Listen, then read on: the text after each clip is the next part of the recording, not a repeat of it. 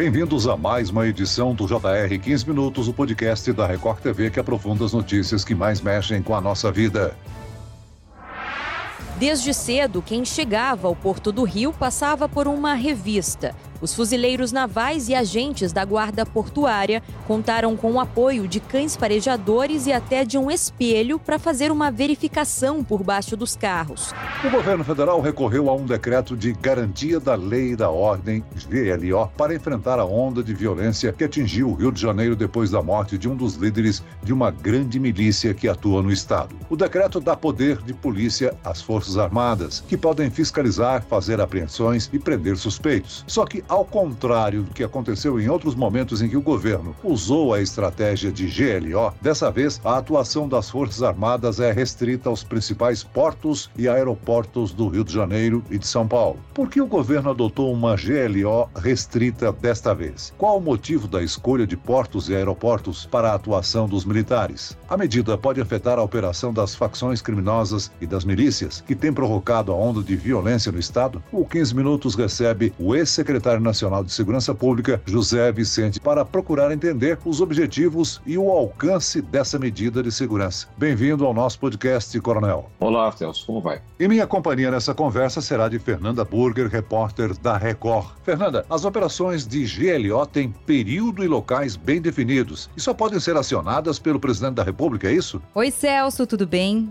Olá, Coronel José Vicente. Celso, é exatamente isso que diz um decreto de 2001 que regulamentou esse tipo de operação. Mas eu vou pedir ajuda para o nosso entrevistado, para que ele defina melhor o que é uma operação GLO. Coronel José Vicente, a segurança pública é uma atribuição dos estados. Operações GLO são uma espécie de intervenção federal na segurança de um determinado estado ou região? Essa convocação da Força Armada para executar uma operação garantia da lei da ordem é quando o Estado está denunciando a sua incapacidade de resolver uma crise de segurança. E isso, pela legislação, o Estado tem que formalizar o pedido, dizendo que a sua polícia, caso de uma greve de PM, por exemplo, ela está inabilitada a conter a desordem dentro do Estado e daí entra a Força Armada para fazer a compensação, para reduzir os efeitos desse tipo de problema. O que causa estranheza é um ajuste muito forçado da legislação, porque nem o Estado do Rio de Janeiro é, pediu formalmente, reconhecendo sua incapacidade de resolver o problema, e nem o governo colocou a Força Armada para valer, e a partir daí, pela própria lei, ele tem que assumir todos os órgãos policiais do Estado, a Polícia Civil e Militar, até os bombeiros, a área penitenciária, para coordenar ação conjunta, portanto, sob a gestão federal. Houve uma ação, portanto, meu entendimento até irregular, forçando a interpretação da legislação para colocar apenas a Marinha, além da sua incumbência natural que ela tem por lei de cuidar da, dentro das águas, revistar barcos, por exemplo, ela já pode fazer há muito tempo. Ela não tem a incumbência agora, passa a ter a partir agora, de atuar junto ao, ao próprio porto no caso de Santos e mais o Porto do Rio de Janeiro. E a aeronáutica já tem capacidade também de atuar em relação a aeronaves que possam transportar drogas, indivíduos criminosos, etc. Ela passa agora, por essa determinação da,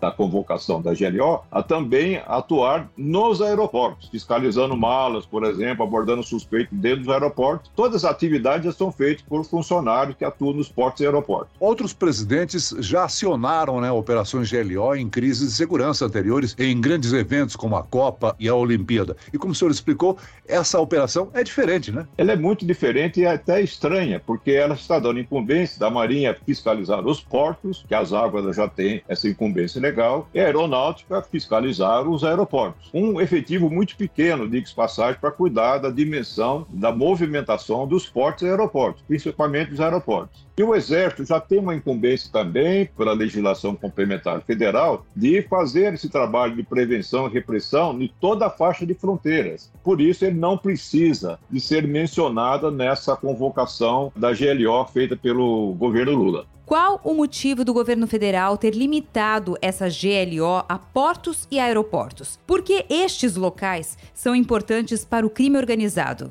É, imagina o governo federal que o crime organizado se utiliza de portos e aeroportos para fazer a entrada de armas e drogas, evidentemente, que vêm todos do exterior. E se destinam aos grandes centros, principalmente São Paulo e Rio de Janeiro. A imaginação do governo federal é que, reforçando um pouquinho as fronteiras por onde passam as drogas, a maconha do Paraguai, a cocaína da Bolívia e do Peru, que ele vai poder uh, evitar que essa droga chegue. É um pensamento tanto ingênuo, porque as nossas fronteiras são imensas, as estruturas que já deveriam existir lá desde o ano 2012, há 10 anos, portanto, um sistema integrado de vigilância de fronteira, até hoje não foi devidamente equipado para as forças federais, o Exército, a Marinha, a Aeronáutica, a Receita Federal, a Polícia Federal, deveria estar atuando dentro desse projeto chamado CISFRON. Portanto, as nossas fronteiras, com esse pequeno reforço, não vão impedir a passagem de grande parte das drogas, que se houver uma restrição, como passa a acontecer nos portos e aeroportos, certamente o contrabando de drogas vai forçar um pouco mais a vinda pelas vias rodoviárias. E aí vai ser muito difícil a, contenção, não é tão fácil como o governo federal está imaginando, de asfixiar, como diz ele, o crime organizado através dessa contenção de drogas e armas através dessas três áreas, que é o, a fronteira, portos e aeroportos. Agora, coronel, como é que é a relação das Forças Armadas nesses casos com as polícias civil e militar desses locais? Elas ficam subordinadas ao comando militar? Costuma haver aí um bom relacionamento nesse tipo de situação e atuação? É, se houvesse uma efetiva GLO nos termos anteriores, você mencionou na Copa do Mundo, ou como aconteceu na, na intervenção feita em 2018 na, na, segurança do Rio de Janeiro, ou em alguns estados com greve das PMs, aí, no caso, há um chefe da, das Forças Armadas, geralmente do Exército, que passa a comandar todas as estruturas policiais do Estado, Polícia Civil Militar e até a Polícia Penal que está nos presídios. Mas, nesse caso específico, vai haver apenas uma colaboração, porque a Força Armada, a Marinha e a Aeronáutica estão assumindo a segurança pública do Rio de Janeiro. Estão apenas concentrados no porto e aeroporto do Rio de Janeiro e no porto e aeroporto de São Paulo. Mas, nesse caso, ela não subordina, não tem ordens com relação a essas estruturas policiais do Estado, mas elas vão contar com a cooperação. Nunca faltou essa cooperação. Mas é diferente. O que nós estamos assistindo, na verdade, é uma GLO, usando um termo popular, meia-boca, em que vão apenas cuidar de portos e aeroportos sem ter uma atuação mais ampla, no sentido da segurança pública, principalmente do Rio de Janeiro, que está com problemas muito longe do alcance das ações federais, que é o caso das milícias e das três grandes facções de traficantes que tem no Rio de Janeiro. Agora, o policiamento local, pela proximidade maior, pelas ameaças e pelo poder financeiro do crime organizado, também pode estar mais sujeito a ser, digamos assim, contaminado, né? Coação violenta ou corrupção podem colocar policiais a serviço do crime. Como é que o comando militar lida com esse problema durante uma GLO? No caso específico atual, não tem como atuar. Já tentaram fazer esse tipo de operação quando houve a intervenção em 2018 e outras ações que o Exército fez principalmente em 2010, 2014. Chegou a ficar mais de dois anos praticamente o complexo do Alemão e nada aconteceu. O fato é que o Rio de Janeiro construiu, entre aspas, uma estrutura criminosa, principalmente com uma alta dose de corrupção das polícias civil e militar, um fortalecimento das facções criminosas que atuam em centenas de favelas. Basta dizer que só as milícias que se expandiram de uma forma exponencial nos últimos 20 anos, elas hoje controlam 56% do território do Rio de Janeiro e 34% da população está sob a influência de dezenas de milícias. Elas não atuam sob um comando unificado. Elas constituem redes, verdadeiras franquias que atuam em muitos bairros e não há como as forças federais, mesmo com esse exercício todo que estão fazendo, exercer alguma influência decisiva nesse tipo de problema. O problema recai cada vez mais no governo do Estado de reconstruir a sua estrutura de prevenção e repressão, que até agora não deu resultados. E passados esses seis meses de operação, nós vamos ter algumas pequenas alterações em termos de entrada de drogas, de armas, nem precisa de muitas armas, eles estão muito abastecidos já com armas de guerra na, nas favelas do Rio de Janeiro, mas não vamos assistir mudanças significativas sem o governo do Estado retomar a segurança do Estado. Coronel, os militares são treinados para atuar em áreas específicas, onde quem não está ao seu lado é seu inimigo. A atuação policial é diferente. Muitas vezes o criminoso se mistura à população comum e é mais difícil de identificar, né? É isso que torna o uso de militares no policiamento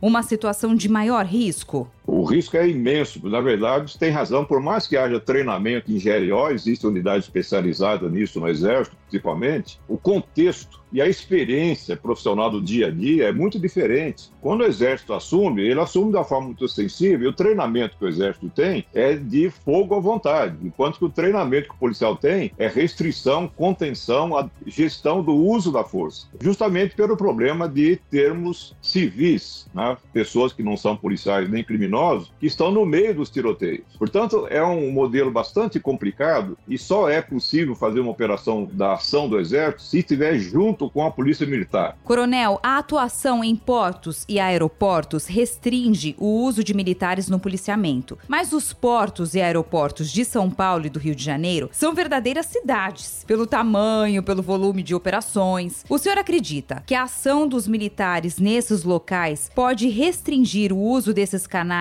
pelas organizações criminosas? É, o porto pode ter um pouco mais de restrição, porque o porto já tem uma estrutura muito grande, trabalha menos com pessoas e mais com grandes peças, que são os containers. E eles têm funcionários que trabalham na gestão portuária, tem agentes da Receita Federal que operam também, há operadores de grandes scanners que selecionam containers para fazer uma visualização interna dele, tipo no raio-x. Nessa parte aí, a Marinha poderá ajudar bastante. O aeroporto é muito diferente. E vai ter um contingente muito pequeno, não terá no mesmo momento mais que 100 funcionários da aeronáutica, não sei que, que tipo de funcionários vão colocar, serão soldados da aeronáutica, porque um aeroporto como o de Cumbica, por exemplo, em São Paulo, ele tem uma movimentação de mais de 100 mil pessoas por dia. A movimentação de bagagem é uma das maiores do mundo e vai ser impraticável fazer um incremento de vigilância nessas estruturas. Isso vai demandar futuramente um investimento muito maior de funcionários para cuidar disso, uma supervisão de melhor qualidade para cuidar dos aeroportos. Mas essa parte vai ser a mais vulnerável e vai ser muito difícil fazer contenção. Mas realmente os portos vão operar com as maiores quantidades, principalmente de cocaína. Esse é um grande foco de interesse dos criminosos. Agora, é inegável que o acréscimo dos militares ao policiamento aumenta aí muito o poder de fogo a favor da lei. Mas isso adianta se essa força toda não for usada com base em informações colhidas pelo setor de inteligência? É, o setor de inteligência, é bom que se entenda, ele faz coleta de informações. Inteligência não é bola de cristal. Você sabe buscar informações, observando, conversando, interrogando, inclusive criminosos presos, aqueles criminosos que têm algum interesse em levar informações para o setor policial essas informações analisadas são qualificadas e isso vira que nós chamamos de inteligência. Só que quem tem inteligência para valer são os policiais do Estado.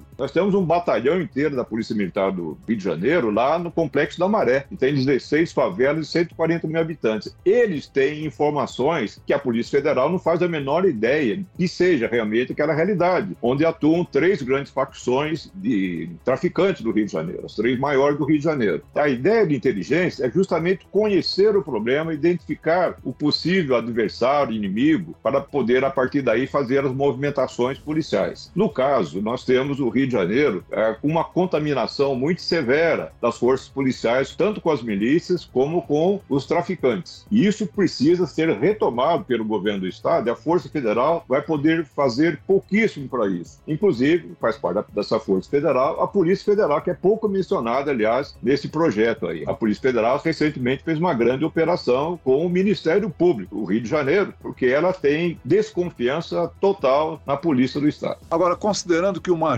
GLO funcione como planejado e reduza a criminalidade naquele momento específico, o que fazer para esse efeito permanecer depois do final da operação, Coronel? Olha, todas as experiências que nós tivemos no Rio de Janeiro, de 92 para cá, foram 20 operações dessa, de GLO, nós percebemos que das 20, não ficou nada definitivo em termos de mudar os arranjos da violência no Rio de Janeiro. Nós só vemos a situação piorando apesar dessas intervenções. Ou seja, nós estamos aplicando aí um analgésico para alguém que está com fratura exposta. Então há um alívio momentâneo, mas o problema persiste ou até agrava. Enquanto as condições que permitem esse contexto criminoso no Rio de Janeiro não forem devidamente acertadas. O Rio de Janeiro precisa de um projeto, uma coordenação, umas Secretaria da Segurança Pública, que não tem, a secretaria que existia foi desfeita no início do governo Whitson, depois assumido pelo atual governo, que manteve essa estrutura, e é necessário renovar essa estrutura de prevenção do Rio de Janeiro e modular um pouco mais essa estrutura de repressão que eles fazem. O Rio torna central, como fator de controle criminal, uma sucessão de operações letais que leva muita tranquilidade para a população residente nesses locais. Muito bem, nós chegamos ao fim desta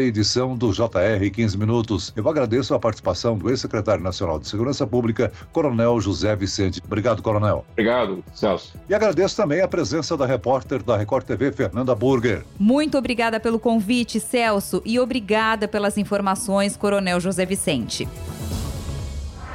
Esse podcast contou com a produção de David Bezerra e dos estagiários Lucas Brito, Fernando Russo e Cátia Brazão. Sonoplastia de Marcos Vinícius. Coordenação de conteúdo, Edivaldo Nunes e Deni Almeida. Direção editorial, Tiago Contreira. Vice-presidente de jornalismo, Antônio Guerreiro. Você pode acompanhar o JR 15 Minutos no r7.com, nas redes sociais do Jornal da Record e nas principais plataformas de streaming. Eu, Celso Freitas, te aguardo no próximo episódio. Até amanhã.